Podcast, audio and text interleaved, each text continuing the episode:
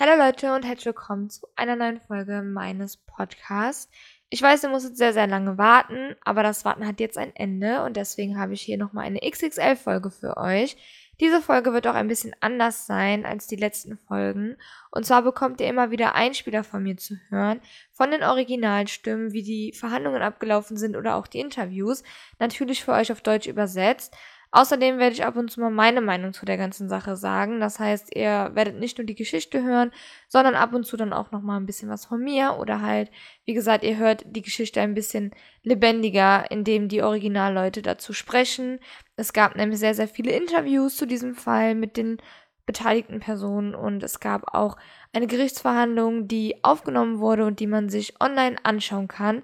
Deswegen habt ihr jetzt hier ein bisschen einen lebendigeren Podcast und ich wünsche euch ganz viel Spaß beim Zuhören.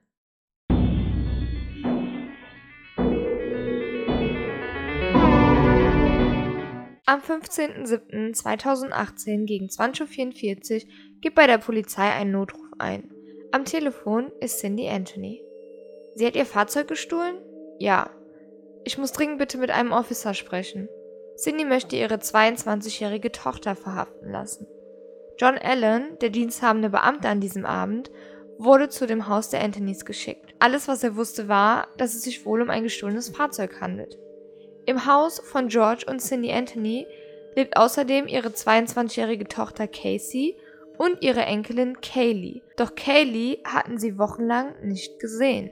Im Haus herrscht das reine Chaos. Mutter und Tochter schreien sich gegenseitig an.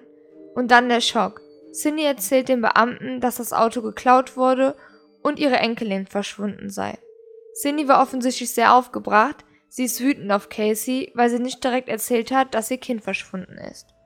George Anthony versucht Cindy zu beruhigen, indem er sie in den Arm nimmt. Sie war verzweifelt und ratlos. Schnell wird dem Beamten klar, dass die Situation ernster ist, als sie zunächst dachten. Cindy erklärt, dass sie Kaylee schon seit einem Monat nicht mehr gesehen hat. Da den Beamten das sehr merkwürdig erschien, beginnen die Beamten, die Familienmitglieder getrennt voneinander zu befragen. Die Anthonys waren eine ganz normale Familie. George war ein früherer Polizist und Cindy eine Krankenschwester. Sie hatten eine Tochter und eine Enkelin. Cindy erzählt, dass ihre Tochter Casey sehr temperamentvoll war. Sie war ihr Ein und alles. Sie war beliebt und hatte viele Freunde und viele Verehrer. Sie und ihre Mutter waren sich sehr nah. Sie gingen gemeinsam shoppen, bastelten und machten weitere Mutter-Tochter-Sachen. Casey war ihre kleine Prinzessin. Als der Highschool-Abschluss anstand, hatten die Anthonys eine große Party vorbereitet mit allen Freunden und Familien. Sie wussten jedoch nicht, dass Casey die Schule kurz zuvor abgebrochen hatte. Trotzdem hatte sie ihre Party. Als Casey dann 19 Jahre alt war, kam sie nach einem Arztbesuch zu Cindy ins Büro und erklärte ihr, dass sie schwanger sei. Sie hatte große Angst, es ihrer Mutter zu erzählen. Cindy nahm ihre Tochter jedoch in den Arm und sagte ihr, dass sie dann jetzt Oma wird. Sie soll sich keine Sorgen machen, da sie eine großartige Mutter werden wird. Keinen interessierte es, wer der Vater des Kindes war. Am 9.8.2005 kommt dann Kaylee Marie Anthony auf die Welt. Cindy durfte sie als erste halten und war überglücklich. Sie erinnerte sie sehr stark an ihre Tochter. Zurück zu den Polizeibeamten. Nach dem Gespräch mit der Familie konzentrierte sich die Polizei auf die Suche des vermissten Kindes. Sie informierten den zuständigen Ermittler Jury Melich. Daraufhin beginnt dieser mit den Ermittlungen. Casey erzählt Melich, dass sie Kaylee einen Monat zuvor bei einer Babysitterin abgeliefert hatte. Doch die habe ihre Tochter nicht zurückgegeben. Die Polizisten sind fassungslos. Normalerweise werden vermisste Kinder sofort der Polizei gemeldet. Die Polizei musste nun einmal herausfinden, was während der letzten 30 Tage passiert ist. Melich erfährt also, dass Kaylee seit dem 16.06.2008 verschwunden ist. Casey erklärt dem Detective, dass sie einen Erlebnispark arbeitet. Die Polizei musste nun einmal herausfinden, was während der letzten 30 Tage passiert ist. Melich erfährt also, dass Kaylee seit dem 16.06.2008 verschwunden ist. Casey erklärt dem Detective, dass sie in einem Erlebnispark arbeitet. An diesem Morgen habe sie Kaylee bei der Nanny abgegeben und sei dann zur Arbeit gefahren. Als sie ihre Tochter nach ihrer Schicht wieder abholen wollte, war die Nanny nicht zu Hause. Sie war mit ihrer Tochter verschwunden. Sie habe also versucht, die Nanny anzurufen, aber sie war nicht erreichbar. Sie habe dann eine Zeit lang gewartet. Dann sei sie die Orte abgefahren, von denen sie wusste, dass sie dort öfters mit ihrer Tochter unterwegs sei. Aber sie konnte sie nicht finden. Sie wollte nicht nach Hause gehen, da ihre Eltern sie ja sicherlich nach Kelly fragen würden. Also ist sie zu ihrem Freund gefahren. Sie habe die Polizei nicht verständigt, weil sie Angst hatte, dass die Nanny Kaylee etwas antun würde. Laut Casey ist der Name der Nanny Zenaida Gonzalez. Kurz Sanny the Nanny. Sie wird von Casey als dunkelhäutige Puerto Ricanerin beschrieben, etwa 35 Jahre alt. Sie erzählt Melich, dass Sandy the Nanny bereits seit Jahren regelmäßig auf ihre Tochter aufgepasst habe. Also befahl Melich ihr, sie dringend zu der Wohnung von der Nanny zu bringen. Dort hofften sie natürlich, Kaylee zu finden. Als sie dort angekommen sind, zeigt Casey auf ein Apartment und sagt, dort oben wohnt Zenaida. Melich geht also hoch zu dem Apartment und klopft an, doch niemand öffnet ihm. Also wirft er durch das Fenster einen Blick in die Wohnung und er ist erstaunt. Die Wohnung ist leer. Es gibt keine Möbel. Es gibt also keine Hinweise auf eine Zenaida Gonzales. Die Ermittler suchen also die ganze Nacht über weiter und bringen Casey bei Tagesanbruch nach Hause. Die Polizei brachte den Fall schließlich an die Öffentlichkeit, um an Hinweise zu gelangen. Der Fall wurde über Nacht im ganzen Land bekannt. Während die Polizei auf Hinweise aus der Öffentlichkeit wartete, suchte der Detective weiter nach der Nanny.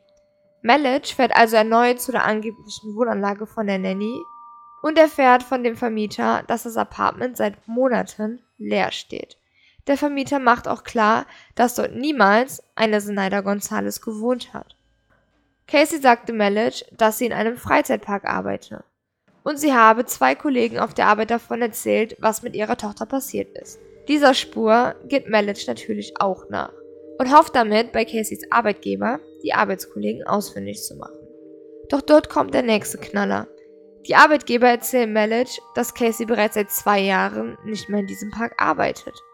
Auch die beiden Kollegen, von denen sie da gesprochen hatte, gibt es nicht. Melich erkennt, dass Casey ihn hinters Licht führen wollte. Aber warum? Die Ermittler beschließen also, Casey mit den Informationen, die sie herausgefunden haben, zu konfrontieren. Also fahren sie mit Casey zum Erlebnispark, um zu sehen, wie sie reagiert. Am Personaleingang treffen sie also auf den Sicherheitsdienst. Und der Angestellte sieht sie völlig verwundert an und sagt, Entschuldigung, aber bei uns arbeitet keine Casey Anthony. Aber sie meinte nur, nein, schauen Sie nochmal nach. Sie nennt sogar den Namen und die Telefonnummer ihres Vorgesetzten, doch davon findet sich nichts im Personalplan. Die Ermittler sehen sich also das ganze Schauspiel an. Dann gewährt der Sicherheitsbeamte Casey und den Detectives Zutritt. Im Vorbeigehen grüßt Casey Leute auf dem Gang, aber sie schauen sie nur verwundert an. Schließlich landen die drei in einem Bereich, in dem es nicht weitergeht. Casey dreht sich um und sagt zu den Polizeibeamten, ich arbeite hier gar nicht. Melich sagt, das wissen wir längst, wir müssen uns mal unterhalten. Zu dem Zeitpunkt interessiert die Beamten lediglich, wo das Kind ist. Melich übernimmt also die Befragung und ist dabei sehr direkt. Alles, was sie uns bis jetzt erzählt haben, war eine Lüge, stimmt's? Nicht alles, was ich erzählt habe. Okay, dann ziemlich alles, auch wo Kaylee gerade ist. Das weiß ich wirklich nicht. Doch, wissen Sie. Schluss jetzt mit den Lügen. Was ist mit Kaylee passiert? Ich weiß es nicht. Sie wissen es. Was ist mit Kaylee passiert? Die Beamten erklären ihr also, dass sie ihr Kind niemals finden werden, wenn sie sie weiter für dumm verkaufen will. Was ist mit Kaylee passiert? Ich weiß es nicht. Sie wissen es. Was ist mit ihr passiert? Ich weiß nicht, wo sie ist. Die letzte Person, mit der ich sie zusammen gesehen habe, war Zenaida.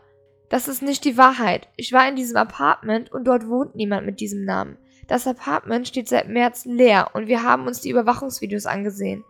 Wir haben sie dort zu keiner Zeit gesehen. Halten Sie uns für dumm und denken, wir würden so etwas nicht überprüfen? Ich schwöre es, hoch und heilig, sie war zuletzt bei Zenaida. Das stimmt nicht. Sie führen uns in die Irre. Ich sah die Reaktion meiner Mutter direkt nachdem ich erzählt habe. Also sie haben mehr Angst vor der Reaktion ihrer Mutter, als davor, ihr Kind nie wiederzusehen? Nein, ich bin vor Angst wie gelähmt. Ich weiß, dass meine Mutter mir das nie verzeihen würde. Und mir auch nicht weil es gibt ja die Möglichkeit, dass ich Kaylee nie wiedersehen könnte und ich möchte daran jetzt nicht denken. Doch nicht nur die Lügen verschärft den Verdacht der Ermittler, auch die Tatsache, dass sie überhaupt nicht beunruhigt ist. Sie wirkt die ganze Zeit über gefasst und normalerweise sind Eltern, die ihre Kinder vermissen, außer sich. Die Beamten gingen also davon aus, dass das Kind irgendwo in Sicherheit ist. Die Beamten wissen, dass das Verhältnis zwischen Casey und Cindy angespannt ist. Die Beamten fragen sie also, ob sie Kelly von ihrer Mutter fernhält und sie deswegen irgendwo versteckt. Aber Casey beharrt darauf, dass Kaylee bei der Nanny ist. Wir müssen jetzt von dir erfahren, wo Kaylee ist. Das ganze Theater muss ja jetzt ein Ende haben. Sie haben recht, aber ich weiß nicht, wo sie ist. Sie drehen sich also im Kreis, weil Casey weiterhin darauf beharrt, dass Kelly bei Zenaida der Nanny ist. Die Beamten beenden also das Verhör. Und dann beschließen die Beamten, den Druck zu erhöhen. Sie nehmen Casey wegen Verletzung der Sorgfaltspflicht fest und hoffen somit, dass sie dann endlich auspackt. Sie hofften, dass sie jetzt erkennt, wie ernst die Lage ist. Aber das passiert nicht. Die Polizei lässt Casey also telefonieren und nimmt das Gespräch dabei auf. Sie haben mich einfach verhaftet und ich werde für Dinge beschuldigt, die ich niemals tun würde. Casey. Mom, was? Ich weiß nicht, was du getan hast. Du sagst mir nicht, wo sie ist. Weil ich nicht weiß, wo sie ist. Willst du mich verarschen? Bin ich es etwa schuld, dass du im Gefängnis sitzt? Cindy konnte einfach nicht verstehen, wieso ihre Tochter nicht mit der Polizei kooperierte. Gib mir einfach Tonys Nummer. Ich will jetzt nicht mehr mit dir reden. Vergiss es. Cindy dachte nur an Kaylee und ihre Tochter hatte nichts Besseres zu tun, als nach der Nummer ihres Freundes zu fragen. Dann möchte eine Freundin mit Casey sprechen. Wieso bist du nicht traurig? Interessierte es dich nicht, wo Kaylee ist? Ich kann nicht jede Sekunde weinen. Ich muss mich eben zusammenreißen, um mit den Detectives sprechen zu können. Der Detective hört sich die Aufnahme an und bei ihm klingeln die Alarmglocken. Diesem Mädchen ist es offensichtlich egal, dass ihre Tochter verschwunden ist. Ich kann hier doch nicht rumsitzen und jede Sekunde heulen. Kannst du mir Tonys Nummer geben? Sie versuchte fieberhaft, einen Tony Lazaro zu erreichen. Den interessiert die Polizei jetzt auch. Wer ist das? Tony ist Caseys Freund. Sofort wird sein Wohnort ermittelt. Dort lebt auch sein Mitbewohner Clint House. Er war ebenfalls mit Casey befreundet. Es war echt heftig. Da kommen 20 Polizisten zu uns ins Haus und fragen uns über das Verschwinden eines Kindes aus. Tony ist total überrascht. Er weiß genauso wenig, wo Kaylee ist, wie jeder andere. Wieso ist die Kleine seit 31 Tagen weg und wir erfahren erst jetzt davon? Wir haben der Polizei alles gesagt, was wir wussten. Tony und Casey haben sich 2008 über Facebook kennengelernt. Er hatte sie dann zu einer Party eingeladen, auf der Casey natürlich dann auch auftauchte. Die beiden waren seit Ende April 2008 ein Paar. Ab da war sie häufig bei uns. Sie war eine tolle Persönlichkeit, die man gerne bei sich hat. Nach ungefähr drei Wochen hat sie Kaylee das erste Mal mitgebracht. Ich habe viel Zeit mit ihr verbracht. Kaylee war für eine Zweijährige unglaublich intelligent. Auf mich wirkte Casey wie eine fürsorgliche Mutter, die eine enge Bindung zu ihrer Tochter hat. Einige Monate lang war Kaylee mindestens dreimal die Woche bei uns und dann plötzlich gar nicht mehr. Seit Mitte Juni 2008 kam Casey immer alleine. Dass Kaylee seitdem vermisst wird, verschweigt Casey. Wenn wir sie fragten, dann sagte sie immer, sie sei bei der Nanny oder bei den Großeltern. Niemals hätten wir gedacht, dass sie etwas zugestoßen sein könnte. Die Polizei tappt also immer noch im Dunkeln. Und dann eine Spur. Cindy Anthony hat nicht einmal, sondern dreimal den Notruf gewählt. Ich habe das Auto meiner Tochter gefunden. Es riecht, als läge eine Leiche im verdammten Auto. Die Polizei beschlagnahmte das Auto sofort. Es war nagelneu. Es gehörte ihren Eltern, aber wurde nur von Casey genutzt. Sie ließen das Auto ins Labor bringen. Das ganze Labor war von diesem unangenehmen Geruch erfüllt. Aus dem Wagen drang der penetrante Geruch von Verwesung, dieser Geruch ist unverwechselbar. Die Ermittler mussten nun mit dem Schlimmsten rechnen. Trotzdem suchten sie zuerst nach Hinweisen. In dem Auto befand sich die Lieblingspuppe von Kaylee. Das beunruhigte die Ermittler, denn Eltern werden es wissen. Ein Kind hängt sehr an seinem Lieblingsspielzeug. Das fanden die Ermittler verdächtig, denn wer sein Kind zum Babysitter bringt und das Spielzeug im Auto vergisst, der dreht um und fährt dahin und bringt das Spielzeug dorthin. Die Ermittler finden also die Lieblingspuppe und eine Packung Windeln im Auto und sofort wird ihnen klar, dass sie vielleicht kein vermisstes Kind mehr suchen. Es wird also ein Leichenspürhund hinzugezogen. Er beginnt zu schnüffeln und stoppt plötzlich. Am Kofferraum schlägt er an. Dann wird der Wagen geöffnet. Jeff Ashton war in diesem Fall einer der Strafverteidiger und sagte, dass den Ermittlern neben dem Geruch auch Flecken im Kofferraum aufgefallen sind. Der Größe nach zu urteilen, können sie von einer Leiche eines Kindes stammen. Sie haben eine Probe ins Labor gesendet. Weiter finden sie mehrere Haare im Kofferraum und geben auch diese ins Labor. Dann werden George und Cindy ins Präsidium bestellt und zu ihrem Wagen befragt. Sie erklären, weshalb sie das erste Mal die Polizei verständigt hatten. Casey blieb ohne Benzin liegen und das Auto wurde abgeschleppt. Darüber wurden die Eltern per Brief informiert und mussten das Auto dann dort auslösen. Dann soll sich Cindy zu dem Leichengeruch äußern, den sie beim ersten Anruf geschildert hatte. Haben sie über den Geruch gesprochen? George hat den Kofferraum geöffnet, um ihn auszulüften. Die Ermittler erfahren, dass Cindy im Kofferraum einen vollen Müllbeutel gefunden hat. Die Ermittler wollen die Wahrheit erfahren, denn ihre Aussage passt nicht zu dem, was sie am Telefon sagte. Cindy hatte den Notruf gewählt und gesagt, dass es in ihrem Wagen so rieche, als läge eine Leiche drin. Plötzlich klingt jedoch alles ganz anders. In dem Beutel waren Pizzareste und darin waren Maden. Es war widerlich. Das Zeug lag mindestens 19 Tage lang im Auto. Wir wollen keinen Streit mit Ihnen. In meinen zwölf Jahren als Ermittler habe ich einiges erlebt. Und Sie als Krankenschwester kennen die Leichenhalle. Cindy unterbrach den Ermittler. Ich kenne den Geruch von Leichen und verbranntem Fleisch. Der Ermittler entgegnet, dann halten wir fest, dass wir nicht einer Meinung sind. Cindy wird langsam bewusst, dass etwas Schlimmes passiert sein musste. Uns geht's um Kaylee. Suchen Sie eine lebende oder eine tote Kaylee? Wir suchen nach Kaylee. Wir wissen nicht, wo sie ist. Betrachten Sie das Ganze mal von unserer Sicht aus. Wenn Casey nicht Ihre Tochter wäre, was würden Sie denken? All die Lügen, die Unstimmigkeiten, die ganzen Indizien, die ganzen Geschichten, erfundenen Personen, die ganzen Beweise. Was würden Sie glauben? Ich weiß es nicht. Dann will George mit den Ermittlern sprechen. Alleine. Um eins klarzustellen, ich weiß nicht, wohin das führt. Seitdem ich das Auto zurückbekommen habe, hatte ich eine Befürchtung.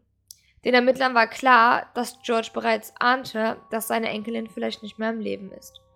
Ich will nicht glauben, dass meine Tochter jemandem etwas angetan hat. Nach langen Gesprächen mit den Ermittlern dürfen die Eltern ihre Tochter im Gefängnis besuchen. Ihr hört jetzt hier einmal die Tonaufnahme zwischen Casey und ihren Eltern, als diese sie das erste Mal im Gefängnis sprechen durften. Hey, Wie geht's dir? Sehe scheiße aus. Ich wäre jetzt gern bei dir, um dich ganz fest zu drücken. Du kannst mir alles erzählen. Ich weiß.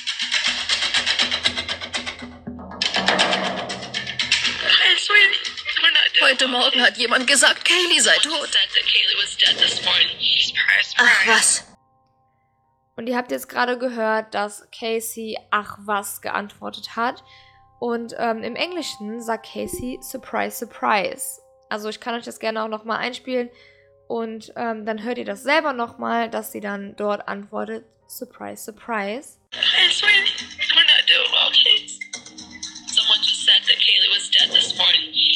Surprise. Und ich finde, dass dieses Surprise, Surprise eine ganz andere Bedeutung hat als ach was. Denn ähm, ja, dieses Surprise, Surprise, das sagt man ja auch so zu Sachen, ja, wusste ich schon längst oder keine Ahnung, auf jeden Fall ist es sehr verwunderlich, dass eine Mutter auf die Anschuldigung bzw. auf den Hinweis, dass ihre Tochter womöglich tot sein könnte, antwortet Surprise, Surprise. Ich zeige euch jetzt auch, wie es dann weiter in dem Gespräch ging, also was danach noch so besprochen wurde. Wie soll es denn weitergehen? Das weiß ich auch nicht. Ich bin jetzt seit einem Monat hier. Könnt ihr mich verstehen?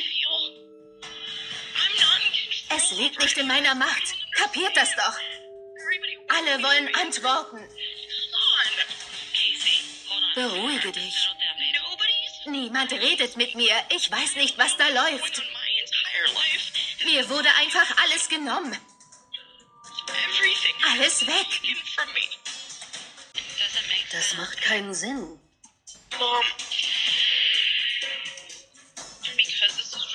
Dieses Gespräch wird aufgezeichnet. Ich weiß nicht, was man mir deswegen andichtet. Aber es gibt Dinge, die kann ich nur mit euch persönlich besprechen. Darf ich was fragen? Klar. Was sagt dein Bauchgefühl? Dass es ihr gut geht. Und dass sie in meiner Nähe ist. Und glaubst du, dass man sie irgendwo versteckt hält? Ich spüre, dass sie nicht weit weg ist. Da andere Anhaltspunkte fehlten, suchten die Ermittler weiter nach der Nanny, die Kaylee entführt haben soll. Die Ermittler machten also eine Zenaida Gonzalez ausfindig und brachten sie direkt zum Revier. Die Beschreibung passt nicht ganz, aber sie soll trotzdem verhört werden. Sie lebt in Kissimmee. Das liegt etwas südlich von Orlando. Sie ist allerdings nicht so jung, wie Casey angegeben hat. Sie wird unter anderem gefragt, kennen Sie Casey Anthony? Kenne ich nicht. Kennen Sie Kaylee Anthony? Nein. Sind Sie deren Babysitter? Nein, das bin ich nicht. Die Aussagen werden überprüft und es stellt sich heraus, dass auch die Anschuldigungen der Entführung von Casey einfach gelogen waren. Ab dem Moment geht die Polizei nicht mehr von verletzter Sorgfaltspflicht aus, sondern dass Casey ihre Tochter getötet hat. Seitdem Casey jedoch in U-Haft sitzt, schweigt sie zu den Vorwürfen.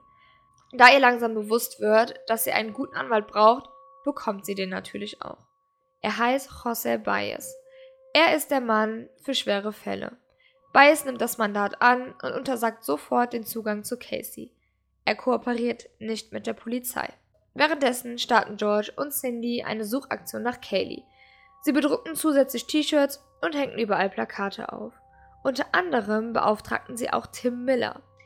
Er ist professioneller Vermisstensucher. Cindy ruft ihn an und bat ihn nach ihrer Enkelin zu suchen. Tags darauf saß er im Flieger nach Florida. Es halfen über 4200 Personen freiwillig bei der Suche mit.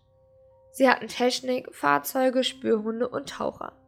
Das Sumpfland beim Flughafen wurde abgesucht und dieses Gebiet ist riesig. Sie haben vier Wochen gebraucht und nichts gefunden. Miller dachte tatsächlich, dass Kaylee eins von diesen Kindern ist, die nie wieder auftaucht. Dank der liberalen Gesetze im Bundesstaat liegen den Medien viele Informationen vor. Dort bekommt die Öffentlichkeit viel von den laufenden Ermittlungen mit. Viele Dinge erfahren sie sofort, sowie auch die Gespräche zwischen den Anthonys im Gefängnis. Die Leute sind über die Abgebrühtheit von Casey entsetzt. Als die Öffentlichkeit von dem 911-Call von Cindy erfährt, indem sie sagte, dass es im Auto wie eine Leiche rieche, veränderte das alles. Casey wird in ganz Amerika gehasst. Trotz der Proteste der Öffentlichkeit wird Casey am 21.08. gegen Kaution freigelassen und unter Hausarrest gestellt. Die Öffentlichkeit ist ausgerastet. Sie protestierten vor dem Haus der Anthonys. Sie klopften an deren Türe, sie warfen den Eltern vor, eine Kindesmörderin im Haus zu verstecken und sie schlugen auf George Anthony ein. Manche durchwühlten sogar den Müll der Anthonys, um dort etwas zu finden. Die Öffentlichkeit hat ihre Entscheidung getroffen, dass Casey ihre Tochter ermordet hat und deswegen bekommt sie den ganzen Hass. Und da George und Cindy sie bei sich wohnen lassen, richtet sich diese Feindseligkeit auch gegen sie. Sie wurden beleidigt und angegriffen. Währenddessen bereiten die Strafverfolger alles für eine Anklage vor. Sie mussten beweisen können, dass tatsächlich jemand gestorben ist. Und das, was sie im Kofferraum gefunden hatten, reichte den Ermittlern für eine Anklage. Schließlich waren nun die Ergebnisse der Beweise aus dem Kofferraum da. Die Ermittler glaubten beweisen zu können, dass sich in Caseys Wagen eine Leiche befunden hat. Die Strafverfolger sind zuversichtlich. Und hier möchte ich kurz anmerken, dass es für eine Anklage reicht, wenn die Ermittler einen Anfangsverdacht haben. Also sie brauchen nicht mal irgendwie irgendwas Handfestes, sondern es reicht ein Anfangsverdacht, um diese Anklage zu stellen. Im Oktober 2008 wird sie angeklagt, doch wo Kaylee ist, bleibt weiterhin ungeklärt. Der Verteidiger von Casey nimmt dazu nun Stellung. Das Schwierige in diesem Prozess ist, wie soll man einen Mord beweisen ohne eine Leiche? Doch dann hilft der Zufall aus. Am Morgen des 11.12.2008 hält ein Arbeiter der Stadtwerke an einem Waldrand an, um dort zu pinkeln. Dann macht er eine Entdeckung.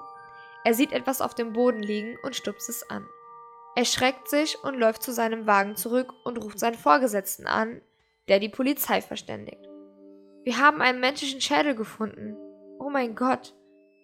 Umgehend wird der Fundort von der Polizei abgesperrt. Kriminaltechniker beginnen mit der Beweisaufnahme. Der Fundort lag etwa sechs Meter abseits von der Straße im Gestrüpp. Sie fanden zwei zerfledderte schwarze Müllsäcke und dort drin einen großen Baumwollbeutel. Sowohl im Beutel als auch im Gestrüpp verteilt lagen Knochen. Daneben lag der Schädel. Die Knochen waren über ein bestimmtes Gebiet zerstreut. Das bedeutet, dass einige Tiere den Beutel in den Wald gezerrt haben, wodurch einige Knochen herausgefallen sind und verstreut wurden. Die Wirbelsäule und 20 weitere kleine Knochen fanden sich an einer Stelle etwas weiter weg. Es waren offenbar die Überreste eines kleinen Kindes. Außerdem lag dort noch eine Babydecke mit Winnie Pooh und Ferkel drauf. Die Ermittler mussten auf allen Vieren über 400 Quadratmeter auf schlammigen Waldboden kriechen, um alle Teile und weitere mögliche Hinweise finden zu können. An den Knochen befand sich keinerlei Gewebe. Das bedeutet, dass diese dort schon länger gelegen haben müssen. Also werden die Knochen auf DNA-Spuren untersucht. Währenddessen haben die Medien von dem Fund erfahren und es schlug wie eine Bombe ein. Auch der Fundort selbst gibt Anlass zur Spekulation. Es war nicht mal einen halben Kilometer vom Haus der Anthonys entfernt. Es war ein Schock, aber irgendwie auch logisch. Es ist der einzige Ort, der dort nicht bebaut ist. Leute, und hier frage ich mich ganz ernst.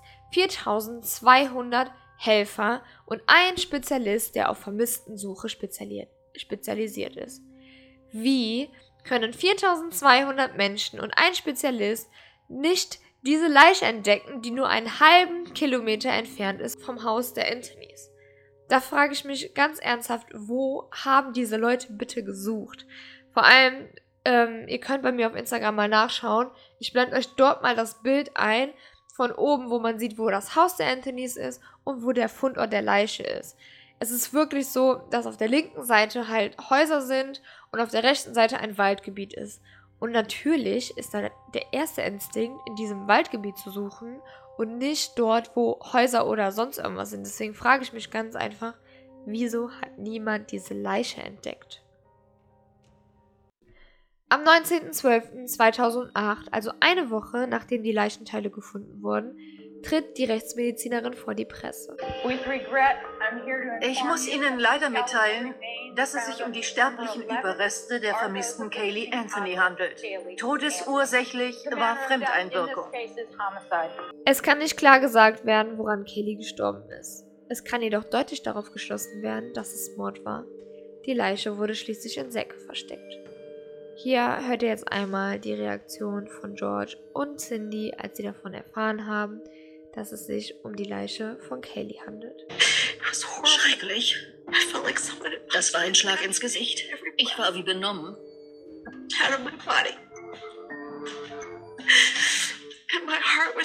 Ich bin daran fast zerbrochen. Unsere Hoffnung, sie wiederzusehen, war für immer dahin. Die Wirklichkeit trifft einen mit voller Wucht. Es sträubt sich jede Faser des Körpers dagegen. Es zerreißt einen förmlich. Ich verstehe es nicht. Schwer zu verarbeiten. Nun hat die Polizei einen Durchsuchungsbefehl erwirkt, um mögliche weitere Beweisstücke sichern zu können. Sie suchten nach einer Verbindung zu Dingen am Fundort und zu dem in dem Haus der Anthonys. Und die Ermittler werden fündig. Kayleys Zimmer war voll mit Winnie Pooh. Also gehen die Ermittler davon aus, dass die Decke ursprünglich aus dem Haus stammte. Der Baumwollbeutel entpuppt sich als Wäschebeutel, der paarweise in einem Supermarkt in der Nähe verkauft wird. Der passende zweite befand sich ebenfalls im Haus der Anthonys. Da sämtliche Beweisstücke aus dem Haus führen, war die Geschichte mit der Entführung unhaltbar. Es deutete nun alles darauf hin, dass Casey ihre Tochter umgebracht hat. Also wurde sie wegen Mordes angeklagt. Das musste nun noch bewiesen werden. Die Staatsanwaltschaft bereitete also ihre Anklageschrift vor, während die Medien nervös warteten. Die Ermittler und auch die Staatsanwaltschaft sind gesetzlich dazu verpflichtet, die Medien über sämtliche Schritte zu unterrichten. Sobald ein Beweisstück veröffentlicht wurde, wurde wild spekuliert, was das nun bedeutet. Die Leute wurden also täglich gefüttert. Und hier nur kurze Info, es ist auf jeden Fall im Bundesstaat Florida so, dass die Ermittler diese Beweise und alles, was sie halt zu, den, zu dem Tatvorgang haben, an die Öffentlichkeit preisgeben müssen. Also es ist jetzt nicht in ganz Amerika so, sondern lediglich im Staat Florida. Schon vor Prozess hatte ein Großteil der Öffentlichkeit bereits entschieden, dass Casey schuldig ist. Ihr Verteidiger, José Baez, war jedoch anderer Meinung. Jeden Tag beteuerte er ihre Unschuld. Er pochte immer wieder darauf, dass vor Gericht die ganze Wahrheit herauskommen wird. José Baez war zudem im Gericht noch sehr unerfahren. Viele glaubten, dass dieser Schuh zu groß für ihn sei. Am 9.05.2011, knapp drei Jahre nach Kellys Tod, werden die Geschworenen einberufen. Aufgrund der Medien war es extrem schwer, eine unvoreingenommene Jury zu finden. Also wurde die Jury in anderen Bundesteilen ausgesucht und nach Orlando gebracht. Und äh, ja, das könnt ihr vielleicht ein bisschen jetzt nachvollziehen. Ich meine, ihr kennt ja jetzt die Story bis hierhin und all das, was jetzt bis hier gelaufen ist, war ja auch ganz groß in den Medien. Und ich denke, ihr werdet spätestens jetzt schon eure Meinung gefällt haben, wen ihr für tatverdächtig haltet und wen ihr für unschuldig haltet und was ihr denkt, was passiert ist. Also jeder wird bis zu diesem Punkt jetzt schon seine Meinung haben. Und ihr müsst euch das halt so vorstellen, dass ihr dort in dieses Gericht kommen müsst und ihr müsst eigentlich gar nichts von dem Fall wissen und dann hört ihr euch jetzt das Gerichtsverfahren an und müsst dann entscheiden, wer ist schuldig, wer ist unschuldig, was ist dort passiert. Deswegen ist, ich glaube, es ist schon ziemlich schwer zu beurteilen, was jetzt da eigentlich vorgefallen ist, wenn man halt die Seite der Medien kennt, weil die Medien stellen natürlich immer den, den sie für schuldig halten, als böse dar, in dem Fall Casey.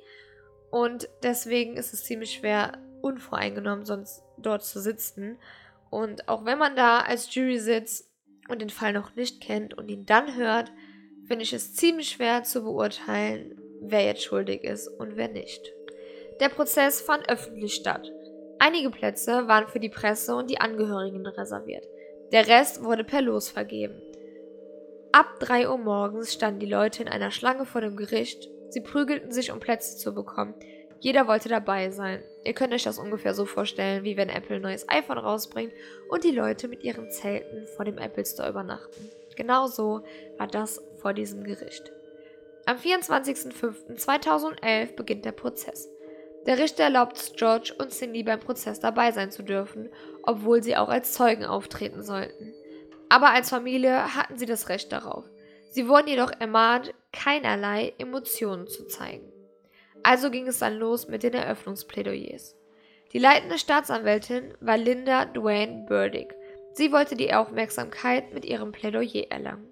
Hier hört ihr jetzt einen Ausschnitt aus dem Plädoyer der Staatsanwältin.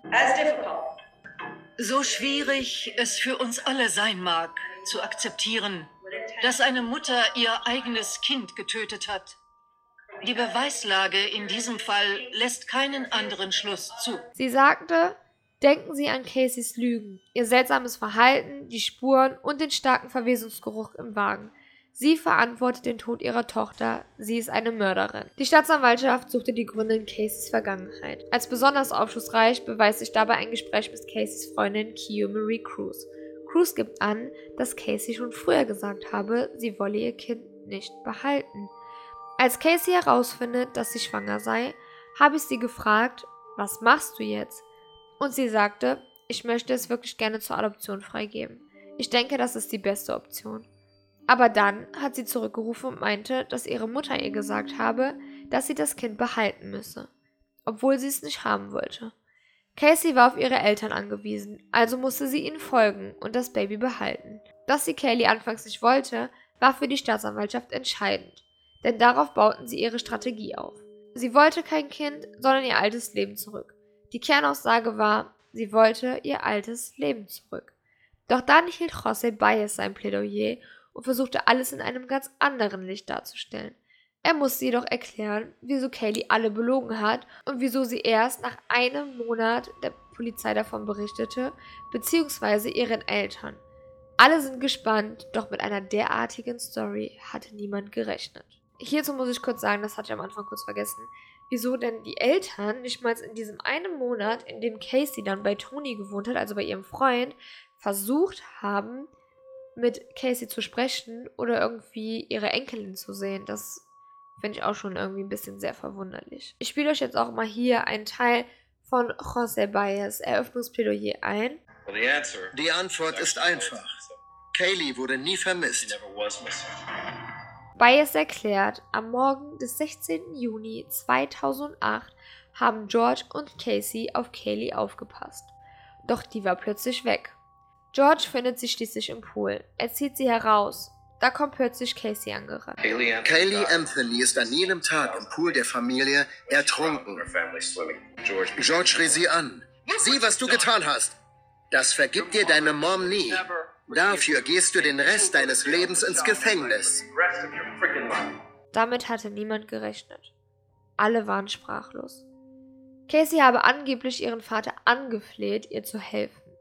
Da habe George überlegt, wie sie Kaylee verschwinden lassen können. Er wollte seine Tochter nur schützen. Er sagte, nicht seine Klientin habe den Leichnam verschwinden lassen, sondern ihr Vater.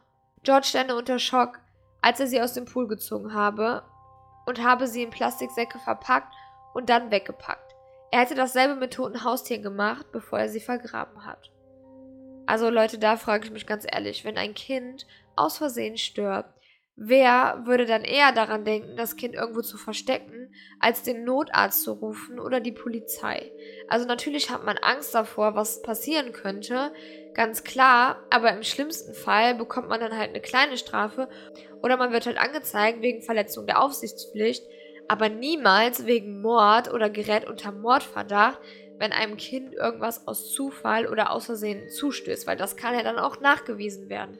Und wenn mein Kind in den Pool fällt und dort ertrinkt, würde ich das als erstes erstmal rausziehen und versuchen wiederzubeleben und in der Zeit den Notarzt alarmieren und dass der Notarzt auch nochmal alles dafür gibt. Also kein Mensch würde daran denken, wenn ein Kind ertrinkt, dann das so auszusehen, als wäre das Kind verschwunden oder dann halt es wie Mord aussehen zu lassen.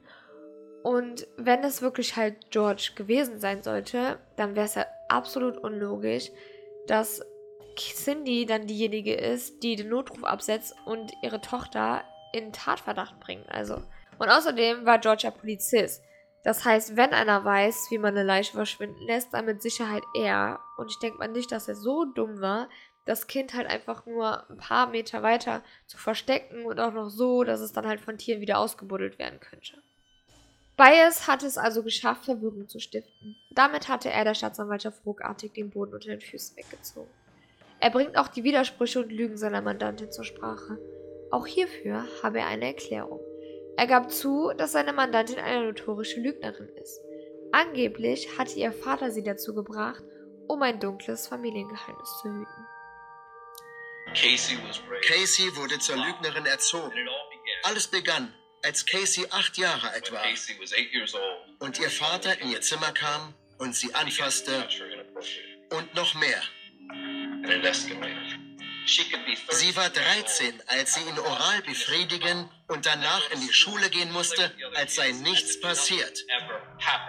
Bias sagt, dass ihr Leben auf einer einzigen großen Lüge aufgebaut war. Sie sollte dazu dienen, die jahrelangen Misshandlungen zu decken, und deswegen könnte sie gar nicht anders als lügen. Ihr Vater kontrollierte sie, seitdem sie ein kleines Mädchen sei. George zeigte keinerlei Emotionen. Er senkte lediglich seinen Kopf. Schließlich durfte er ja keine Emotionen zeigen. Dies war vor dem Richter so angeordnet worden. Und Leute, ich habe mir diese Gerichtsverhandlung angeguckt und dieser Mann tat mir unfassbar leid. Also, natürlich gibt es äh, Leute, die so etwas machen, also auch Väter, die so etwas machen und die so etwas sehr, sehr gut vertuschen können und wie der liebste Mensch auf Erden rüberkommen. Aber trotzdem mit sowas im Gericht beschuldigt zu werden und dann auch noch dafür dann wieder in den Medien auseinandergenommen zu werden, weil die Medien haben sich natürlich darauf gestürzt wie sonst was. Also dieser Mann tut mir wirklich unfassbar leid. Die Medien sind natürlich ausgeflippt bei diesen Aussagen. Jeder hat darüber gesprochen und zog in Betracht, dass diese Aussagen stimmen könnten. Die Staatsanwaltschaft setzte nun natürlich viel daran, diese Aussagen zu widerlegen. Und wer war natürlich der Erste, der einen Zeugenstand musste? George Anthony. Die Staatsanwaltschaft wollte also die Anschuldigungen direkt am Anfang entkräften. Hier hört ihr jetzt die Befragung der Staatsanwaltschaft und die Antworten von George. Haben Sie jemals Ihre Tochter Casey Anthony sexuell belästigt? Casey Anthony. Nein. Waren Sie zu Hause, als Kaylee Anthony starb? Nein. Und diese Lüge schmerzt. Die Anthonys wurden vorab gewarnt, dass Bias George hart rannehmen würde. Die Staatsanwaltschaft informierte den Anwalt der Anthonys darüber, dass der Verteidiger behaupten wird, dass George seine Tochter sexuell missbraucht haben soll. Jetzt hört ihr hier nochmal ein Interview mit George, was er dazu sagt. Well, also nochmal. Haben Sie sich an Casey vergangen? Nein, sowas habe ich meiner Tochter nie angetan. Als ich an jenem Tag im Gericht saß und die Thesen dieses Anwalts hörte, man kann sich vorstellen, wie gern ich aufgestanden wäre und es ihm heimgezahlt hätte. Damit die Staatsanwaltschaft jedoch die Anschuldigung abwehren könnte, brauchten sie Beweise. Dafür haben sie dann die aufgenommenen Gespräche aus dem Gefängnis genommen zwischen George und seiner Tochter. Willst du mit mir reden? Ich freue mich, das zu hören. Ihr fehlt mir so. Ich liebe euch. Ich hab dich lieb. You've been a great dad. Du bist ein toller Dad und ein super Großvater, ganz ehrlich. Ich freue mich über jeden Besuch, aber am wichtigsten für mich bist du.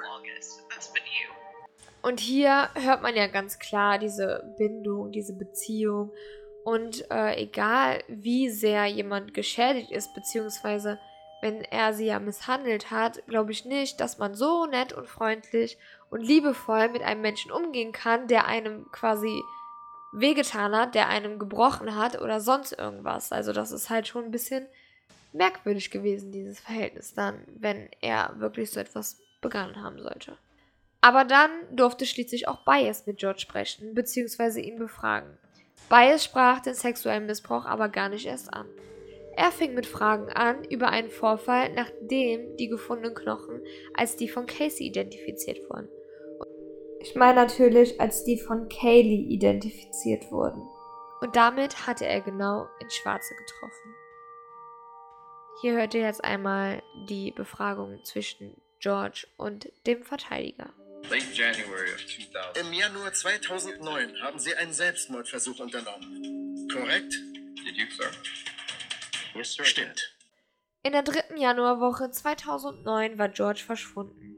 Er war in einem Hotel abgetaucht. I, I could not function. Nachdem man Kelly gefunden hatte, konnte ich einfach nicht mehr. I could not function. I drove as far as Daytona Ich bin nach Daytona Beach gefahren, in ein wirklich schäbiges Hotel. Ich nahm etwa 70 Schlaftabletten und trank so viel Bier, wie ich konnte. George hatte übrigens auch einen Abschiedsbrief geschrieben. Hier einmal der Abschiedsbrief. Ich wusste mir einfach nicht zu helfen. Ich vermisse meine Kaylee Marie. My family back. Meine Familie ist nicht mehr dieselbe. Ich mache mir Vorwürfe, dass ich nicht mehr getan habe. Sie war doch die ganze Zeit in meiner Nähe. Warum musste sie gehen? Why is she gone? Why? Ich liebe dich, Cindy. I love you, Cynthia Marie. Ich komme jetzt zu dir, Kaylee. Kaylee, here I come. Und hier hört ihr dann nochmal seine Antwort vor Gericht.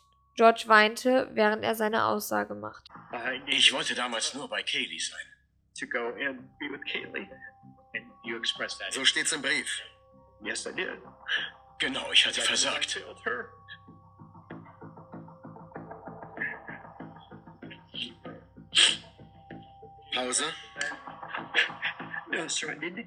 This. Nein, ich will das jetzt hinter mich bringen.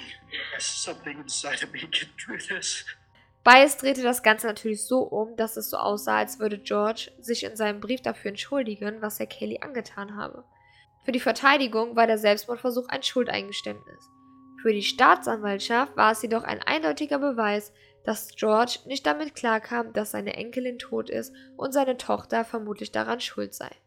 Als nächstes fängt die Staatsanwaltschaft an mit der Gegenoffensive und sie legen Fakten auf den Tisch. Staatsanwaltschaft Jeff Ashton ist überzeugt, Casey wegen Mord überführen zu können. Hierzu bezieht er sich auf die Indizien in ihrem Auto.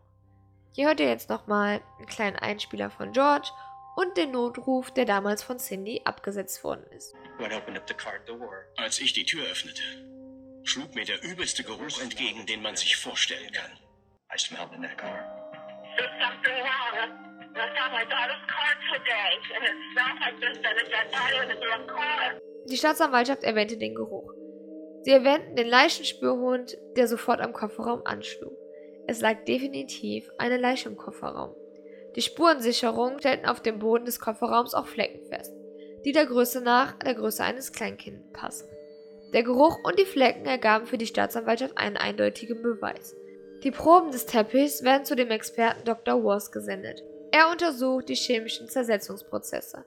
Er erklärt, dass bestimmte Faulgase entstehen, wenn jemand stirbt und anfängt zu verwesen. Diese Gase werden in der Umgebung abgegeben, in der sich die Leiche befindet. Wars hat eine Technik erfunden, mit der er diese Faulgase in der Luft nachweisen kann. Schließlich tritt er mit seinen Ergebnissen in den Zeugenstand. War im Kofferraum des Fahrzeugs eine menschliche Leiche? Ich wüsste nicht, wie man die Ergebnisse unserer Analyse anders erklären kann. Ebenfalls in dem Kofferraum des Wagens wurden Haare sichergestellt. Ein Haar war etwa 23 cm lang, hellbraun und unbehandelt. Es ging um eine DNA, die nur von der Mutter weitergegeben wird. Das Haar aus dem Wagen entsprach dem Erbgut von Cindy, also musste es entweder von ihr, Casey oder Kaylee stammen. Der Länge nach und weil es ungefärbt war, gingen die Ermittler davon aus, dass es Kaylee gehörte. Und hier kurz für euch zur Veranschaulichung. Cindy hatte kurze blonde Haare, also ganz kurze Haare wie ein Junge. Und Casey hatte mittellange Haare, also so schulterlang, so Longbob-mäßig. Und äh, ja, diese waren halt auch braun, hellbraun, dunkelblond. Deswegen aber, da weiß man ja halt nicht, ob es jetzt ihre waren oder von Kaylee und ähm, ob die Haare von Casey gefärbt waren. Die Experten sagten zudem aus, dass es ein Haar europäischen Typs war mit dunklem Haarband. Das fanden die Experten sehr interessant, da sich dieses einzelne Band ziemlich nah an der Haarwurzel befand. Es nennt sich Verwesungsband. Das Band verfärbt sich braun, wenn es von einem sich zersetzenden Körper stammte. War an einem der Haare einsetzende Fäulnis nachweisbar? Ja, eines der Haare wies Zeichen von Zersetzung auf.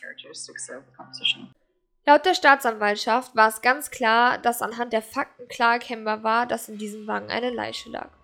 Nun musste die Staatsanwaltschaft erklären, wie das Kind gestorben ist. Sie verlassen sich auch hier wieder auf den Experten Dr. Wars.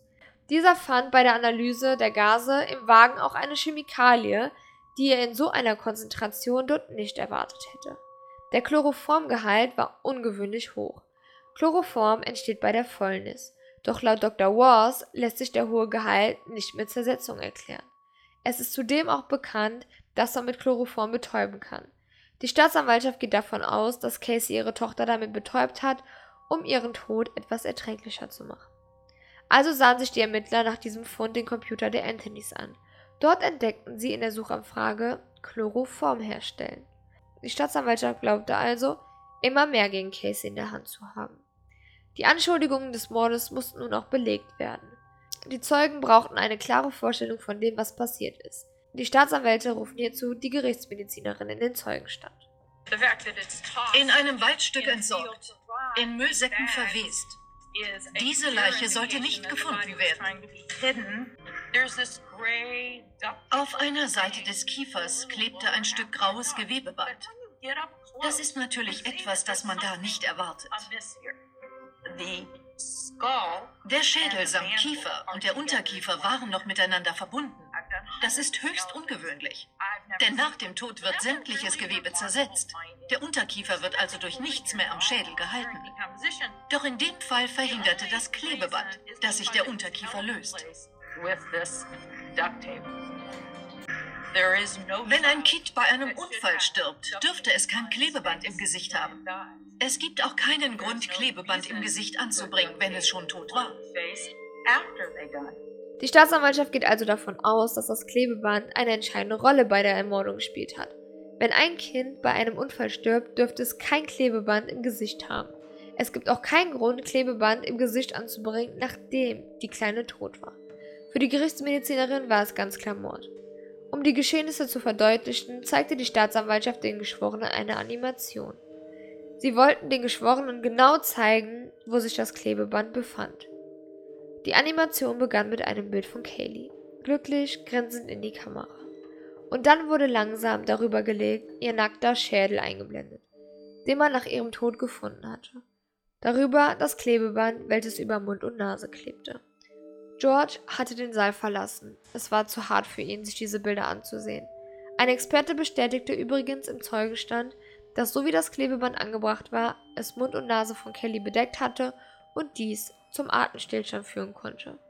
Als dann die Beweise aufgeführt sind, erläutert die Staatsanwaltschaft ihre Theorie des Geschehens. Diese Theorie war, an dem Tag, an dem Casey Kaylee das letzte Mal lebend gesehen hatte, hat sie sie mit Chloroform betäubt. Sie klebte ihr das Klebeband über Mund und Nase, wodurch sie nicht atmen konnte und starb. Dann wickelte sie das Kind in ihre Lieblingsdecke, dann in den Wäschesack und dann in die Müllbeutel. Sie verschnürte alles, legte sie in den Kofferraum ihres Wagens, fährt zu ihrem Freund und dann irgendwann nachts zum Waldstück und legt sie dort ab, um dann ihr Leben weiterzuführen. Doch es bleiben Fragen offen. Wieso sollte sie ihre Tochter umbringen? Das Motiv fehlt hier ganz eindeutig. Also wollte die Staatsanwaltschaft beweisen, dass es in den 31 Tagen, in denen Kaylee vermisst wurde, Casey ein neues Leben begann. Ein Leben, welches mit einem zweijährigen Kind nicht möglich gewesen wäre. Dann wurde ihr Freund in den Zeugenstand gerufen, der mit dem sie die 31 Tage verbracht hatte und der, der auch am 16. Juni mit ihr zusammen war. Der letzte Tag, an dem Kaylee lebend gesehen wurde.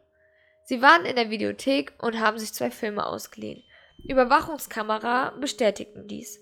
Casey hat ihren armen Tony. Sie bezahlen und sehen total unauffällig aus. Also fing die Staatsanwaltschaft an, Tony zu befragen. Wie wirkte sie? Sie war glücklich darüber, mich zu sehen. Haben Sie sie an jenem Abend weinen sehen? Nein, Hatte sie Angst? nein, Sagte sie, dass ihre Tochter verschwunden ist? nein. Tony war bei seinen Aussagen sehr ehrlich. Er versuchte Casey nicht zu schützen. Er gab an, dass Casey weder traurig war, noch sie jemals in diesen 31 Tagen erwähnt hatte. Sie erwähnte auch nicht die Story mit der Nanny. Sie schien sich null Sorgen zu machen. Tony war Partyveranstalter und wollte nicht unbedingt eine Familie, sondern nur seinen Spaß. Es war wichtig, dass er dies unter Eid aussagte. Das Ziel der Staatsanwaltschaft war hier, den Zeugen zu zeigen, dass es Casey gut ging. Sie schien wie eine junge, ungebundene Frau und war alles andere als traurig. Das war auch der Grund, wieso sie ihre Tochter umgebracht hatte. Sie sehnte sich nach einem Leben ohne Kind. Der Mitbewohner von Tony erzählte in einem Interview, wie er Casey wahrgenommen hat. Seit Anfang Juni 2008 hatte Casey viel Zeit bei uns verbracht.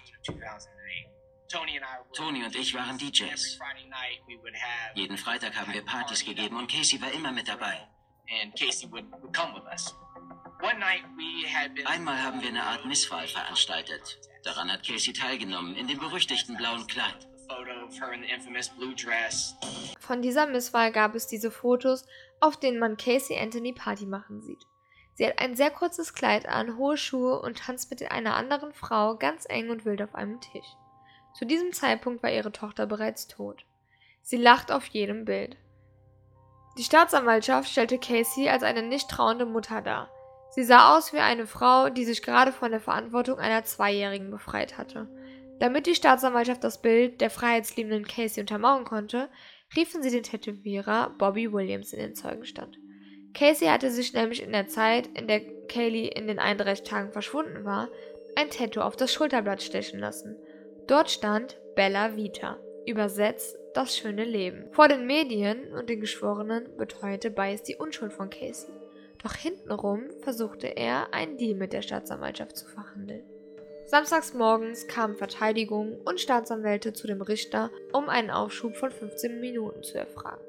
Sie wollten mit Casey über eine mögliche Einigung in dem Fall sprechen.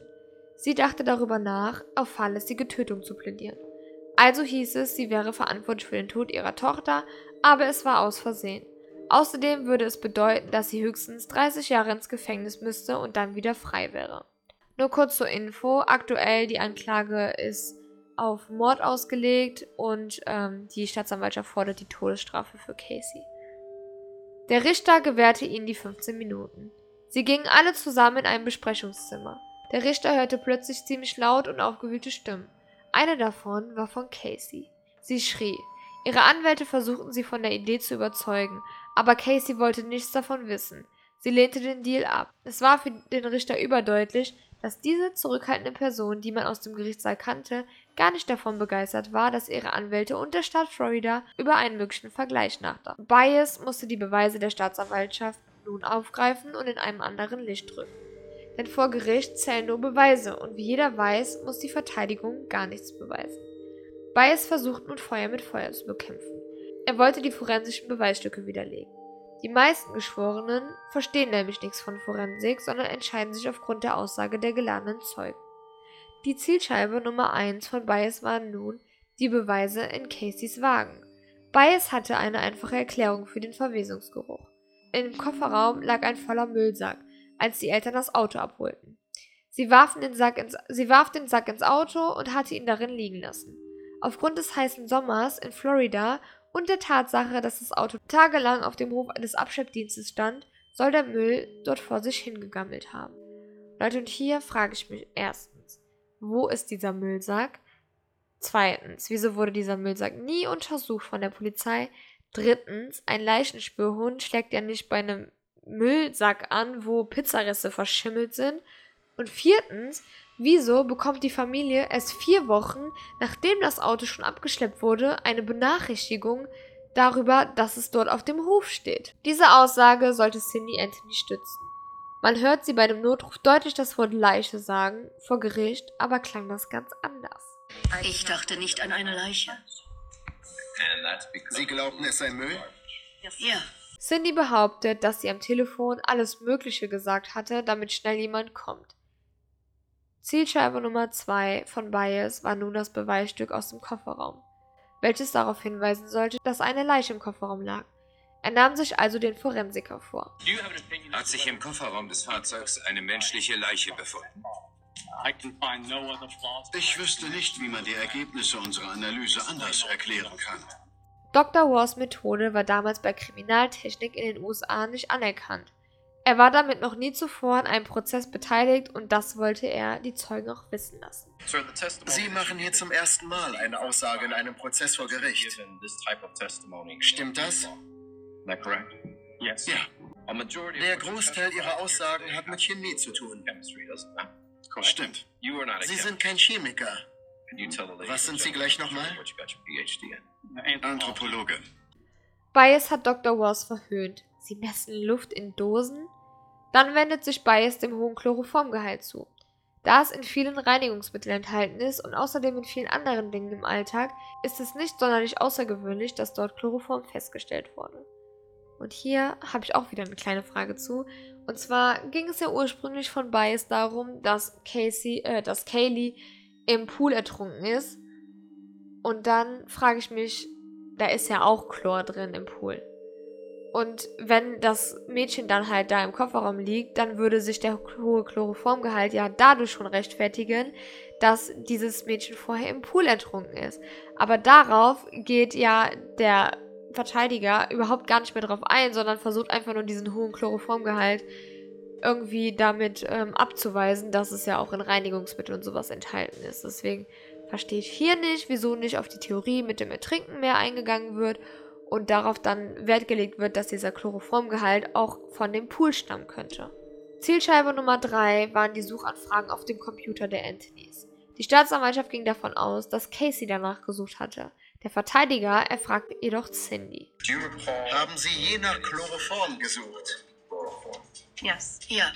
Ich wollte eigentlich nach Chlorophyll suchen und dann stand da plötzlich Chloroform.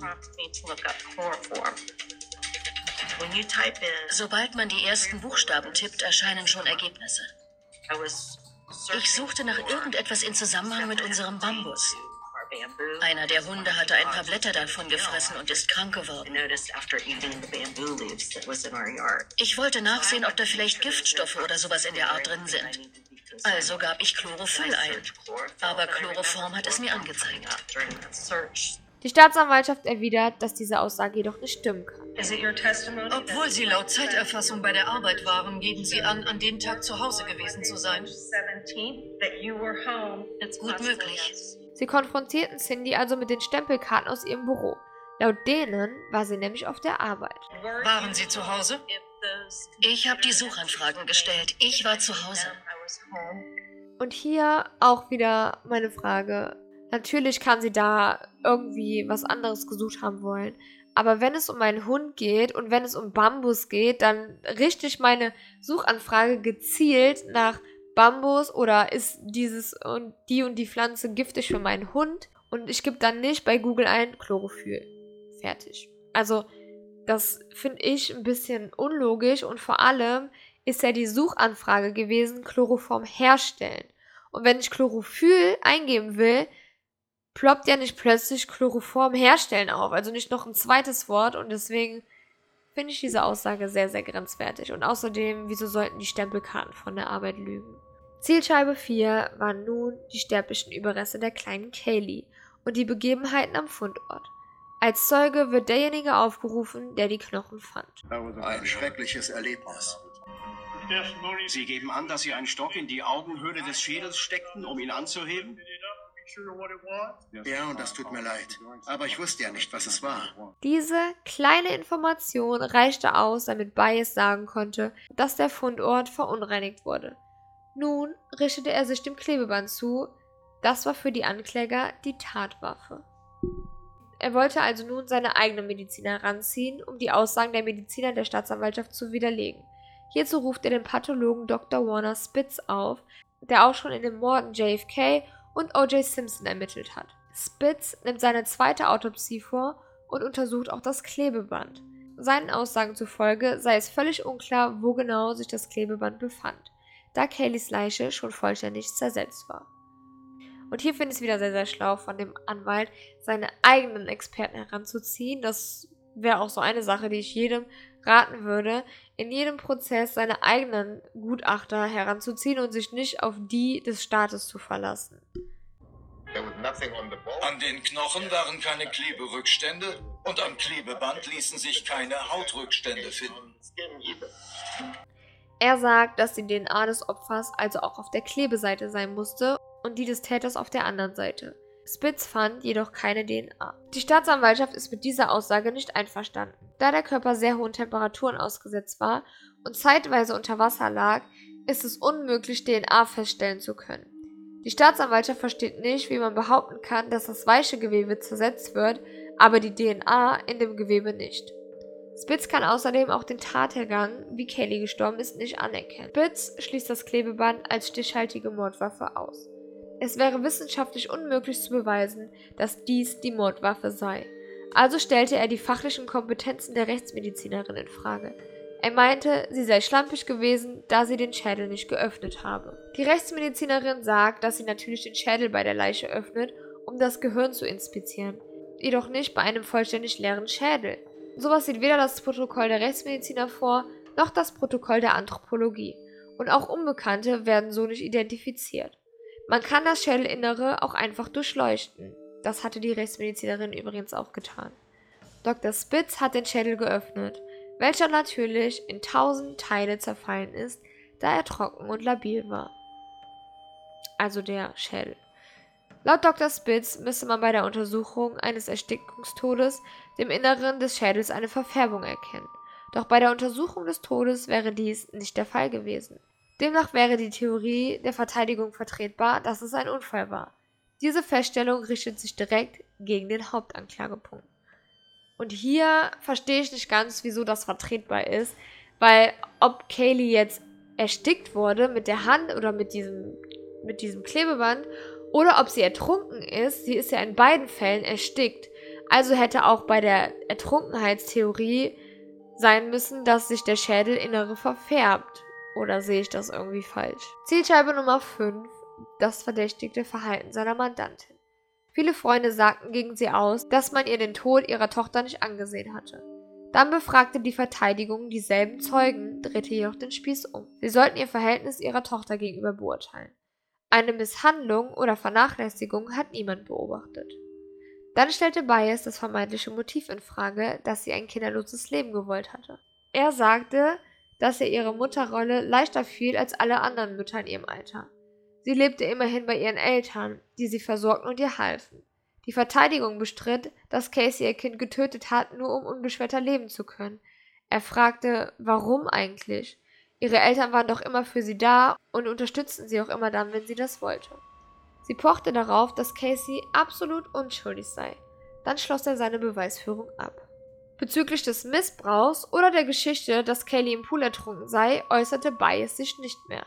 Nach wochenlangen Verhandlungen war es nun Zeit für die Schlussplädoyers. Und hier hat man ja irgendwie eindeutig gemerkt, dass Bias überhaupt gar nicht mehr auf, auf, diese Fotos eingegangen ist, die es von Casey gibt. Also die Partyfotos, das Tattoo, auf gar nichts davon ist er irgendwie eingegangen. Wo ich mir auch denke, dass er ja wenigstens da auch wieder Gegenargumente finden können. Aber das wurde halt einfach so im Raum gelassen. Auf jeden Fall hat die Staatsanwaltschaft mit ihrem Schlussplädoyer angefangen und hier hört ihr jetzt ein Teil des Schlussplädoyers der Staatsanwaltschaft. Die Indizien in diesem Fall belegen zweifellos, dass Casey Anthony einen inneren Konflikt austrug. Das Leben, was sie sich wünschte, war nicht das, mit dem sie zurechtkommen musste. Sie beschloss daher, ihr Kind zu opfern. Die Staatsanwältin Linda Dwayne Burdeck sagte etwas sehr Beeinflussendes zu den Zeugen. Sie fragte die Jury, wer hat von Kayleys Tod profitiert? Dann zeigte sie auf einer Leinwand ein Bild von Casey auf der Party und dann das Bild von dem Tattoo Bella Vita.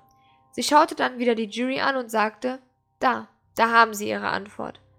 Dann folgte das Schlussplädoyer der Verteidigung. Zuvor untersagte der Richter dem Anwalt, erneut von sexuellen Missbräuchen zu sprechen. Also konzentrierte er sich auf die bisher noch immer ungeklärten Fragen des Falls. Wie ist sie gestorben? Wann und wo ist sie gestorben? Gibt es auch nur einen Beweis für den Ort, an dem Kaylee starb? Nein. Außerdem hat er ein Ass im Ärmel. Er zeigte zum Abschluss ein Bild von Kaylee, wie sie dabei ist, die Terrassentür zu öffnen. Es war ein Unfall mit außergewöhnlichen Folgen. Sie müssen nun eine Entscheidung treffen. Ein Menschenleben liegt in Ihrer Hand. Nach 33 Verhandlungstagen wird die Jury nun mit der Urteilsfindung beauftragt. Dann, am 5. Juli 2011, haben die Geschworenen sich entschieden. Es dauerte nicht einmal elf Stunden. Dem Richter wird also die Urteilsverkündung überreicht. Und Leute, bevor ich euch jetzt sage, wofür die Jury sich entschieden hat, würde ich euch bitten, kurz auf Pause zu drücken oder kurz innen zu gehen und zu überlegen, wie ihr entschieden hättet. Jetzt anhand dem, was vor dem Gericht vorgetragen worden ist, wie hättet ihr euch entschieden, hättet ihr dort als Jurymitglied gesessen? Hättet ihr gesagt, Casey ist für mich auf jeden Fall schuldig oder Casey ist unschuldig und irgendwie Opfer von den Misshandlungen, keine Ahnung, irgendwas. Also überlegt kurz und denkt darüber nach, wie ihr entschieden hättet. Und jetzt zeige ich euch mal, wie die Jury letztendlich entschieden hat. Wenn die Angeklagte sich nun erheben würde, bitte verkünden Sie das Urteil. Der Staat Florida gegen Casey Marie Anthony. Wir, die Geschworenen, befinden die Angeklagte des Mordes für nicht schuldig. Wir befinden die Angeklagte der fahrlässigen Tötung für nicht schuldig. Die Angeklagte wird der Kindesmisshandlung für nicht schuldig befunden. Jeder im Gerichtssaal war fassungslos. Selbst Casey war sprachlos. Alle Anklagepunkte wurden als nicht schuldig gesprochen. Niemand konnte es sich erklären. Selbst der Richter war überrascht. Er fand die Beweise als ausreichend, um sie zumindest der fahrlässigen Tötung schuldig zu sprechen. Dennoch wurde sie wegen vier anderer Straftaten verurteilt. Sie hatte ja die Polizei in Bezug auf den Verbleib ihrer Tochter belogen. Ihre Eltern mussten aus Sicherheitsgründen den Saal nach der Urteilsverkündung verlassen. Cindy war mit dem Urteil einverstanden. Sie bat Gott um Gerechtigkeit für Kaylee und war der Meinung, dass Gott Casey bestrafen sollte, sollte sie an dem Tod von Kaylee schuld sein. Sie denkt, er habe nun die gerechte Entscheidung getroffen. George sieht das jedoch anders. Es geht leider immer um die beste Show. Jose Baez hat nur seinen Job gemacht. Er hat die beste Show geliefert und damit gewonnen. Vor dem Gericht herrscht jedoch eine andere Stimmung. Die Leute waren fassungslos und sauer. Für die Menschen war klar, dass sie schuldig ist. Die Menschheit ist nicht nur sauer auf Casey, sondern auch auf die Geschworenen. Die Jury bekam mehr als 1000 E-Mails mit Morddrohungen und Beleidigungen. Ein Jurymitglied gab preis, wieso sie für nicht schuldig stimmten. Am härtesten fand ich die Todesdrohungen. Ich bekam ungefähr 1000 E-Mails, in denen stand, besser du stirbst. Wie kann man nur so dumm sein? Wie kann man so falsch liegen? Schäm dich. Ich sage nicht, dass Casey unschuldig ist. Aber ihr konnte die Schuld nicht bewiesen werden. Uns wurde nicht dargelegt, wie Kaylee starb oder was Casey zur Mörderin machte. Der Fall stützte sich lediglich auf Indizien. Die Staatsanwaltschaft konnte nicht klar belegen, wo Kaylee gestorben ist, wie sie gestorben ist, wo das Chloroform hergestellt wurde oder ob sie es gekauft hatte. Also reichte das der Jury nicht. Für die Staatsanwaltschaft war das Urteil sehr schwer zu verdauen. Zwei Tage nach dem Urteilsspruch wird Casey wegen ihrer Falschaussagen während der Ermittlungen verurteilt. Es ging um vier Fälle, auf die jeweils ein Jahr Haft stand. Insgesamt also vier Jahre. Sie saß jedoch bereits seit über drei Jahren in U-Haft. Am Ende musste sie nur noch zehn weitere Tage absitzen. Am 17. Juli 2011 wird Casey aus dem Gefängnis entlassen und taucht zunächst ab. Seit dem Prozess das Verhältnis zu ihren Eltern stark geschädigt und sie ist für eine Weile auf sich gestellt. Die Frage ist nun, wo kann sie sich aufhalten? Sie war ja im ganzen Land bekannt und auch in Deutschland war sie mittlerweile bekannt. Also hier haben auch ganz, ganz viele Medien, auch der Spiegel und so, über Casey berichtet. Eine Weile lang kam sie bei einem ihrer Anwälte unter. Danach zog sie umher. Sie wurde einmal in Palm City ausfindig gemacht, in einer kirchlichen Einrichtung. Im Januar 2013 hebt ein Berufungsgericht zwei der vier Fälle wegen Falschaussage wieder auf. Doch damit sind ihre Probleme noch lange nicht ausgestanden. Zenaida Gonzalez verklagt sie wegen Rufschädigung. Außerdem fordert dann die Suchorganisation, die bei der Suche half, einen Teil ihrer Ausgaben zurück. Casey blieb nichts anderes übrig, als Privatinsolvenz anzumelden. Zenaida Gonzalez Klage wird abgewiesen und mit der Organisation einigt sich Casey auf einen Vergleich.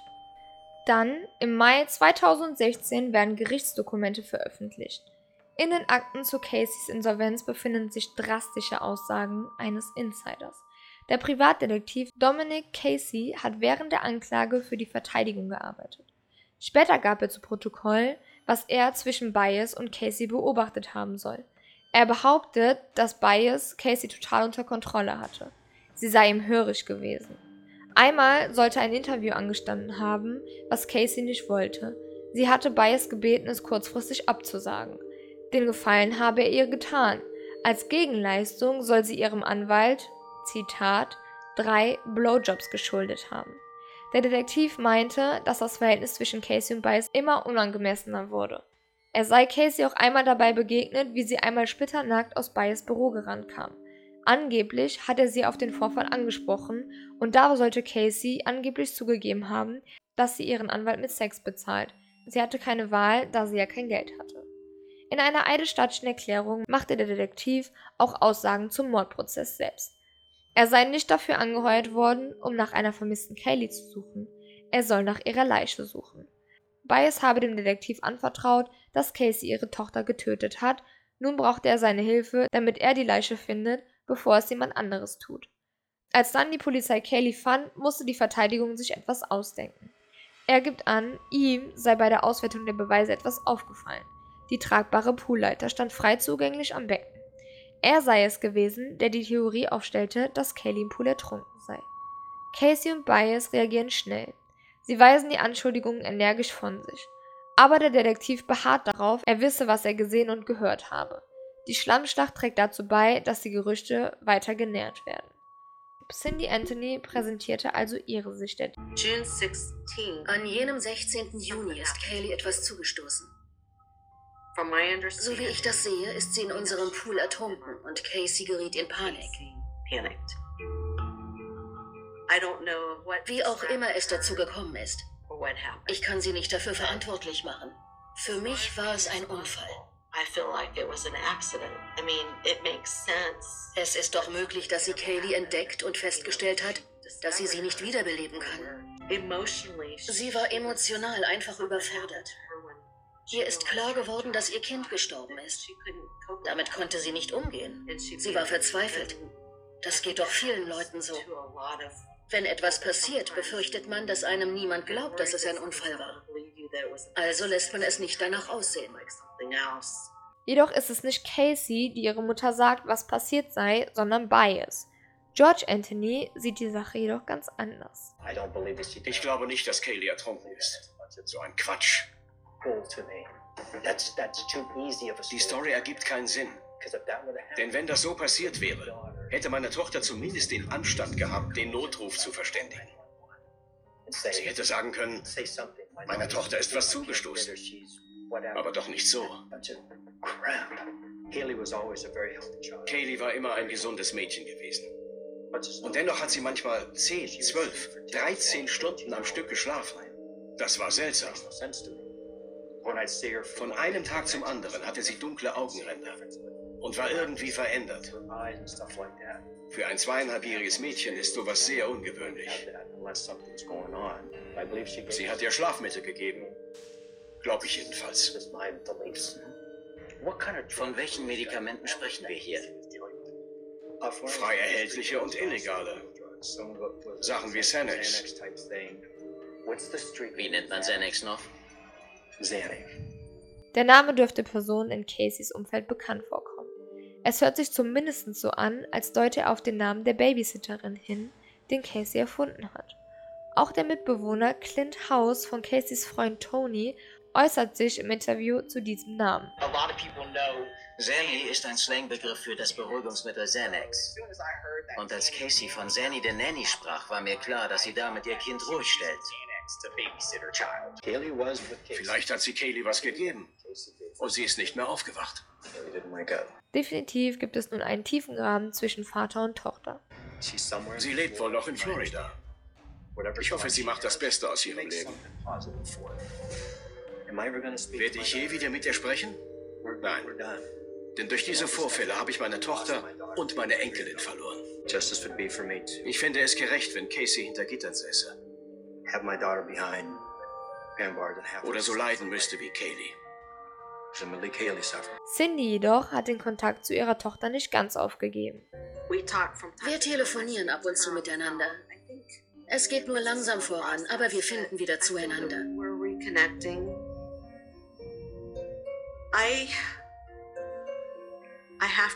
Ich muss ihr einfach vergeben. Würde ich das nicht tun, wie könnte ich dann weiterleben?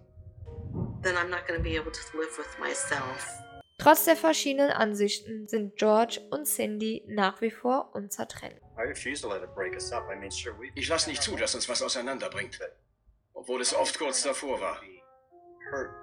Nach allem, was wir erlebt haben und hinnehmen mussten, gibt es kaum noch was, das uns wirklich aus der Bahn werfen könnte.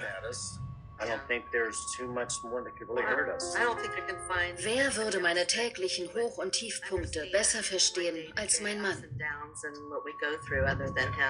Als Reaktion zu diesem Fall wurden in Florida die Gesetze verschärft. Jeder, der sein Kind vernachlässigt oder einen vermissten Fall nicht umgehend anzeigt, macht sich strafbar. Darauf stehen jetzt bis zu 20 Jahren Haft. So Leute, das war jetzt der Fall der kleinen Kaylee. Ich hoffe, ihr konntet äh, ein bisschen nachvollziehen, wer da jetzt gesprochen hat und wer was im Interview gesagt hatte. Ich hoffe, ich konnte euch alle Seiten dieses Falles deutlich zeigen und ihr konntet am Ende für euch entscheiden, wie ihr entschieden hättet, beziehungsweise was ihr denkt, wer schuldig ist und wer nicht schuldig ist. Vielleicht haben wir auch dieselbe Meinungen mit meinen ganzen Fragen. Ich würde gerne dazu wissen, was ihr denkt. Ich würde gerne wissen, ob ihr noch Fragen dazu habt, ob ihr irgendwelche anderen Anhaltspunkte da entdeckt habt oder so. Schreibt mir deswegen gerne auf Instagram. Mein Instagram-Name ist dort Maikosch. Und ja, ihr könnt einfach auf mein Instagram-Profil gehen und mir schreiben zu dem Fall. Ich bin sehr interessiert daran zu erfahren, was ihr davon haltet. Und ansonsten würde ich sagen, hören wir uns bei meinem nächsten Podcast und bis dann.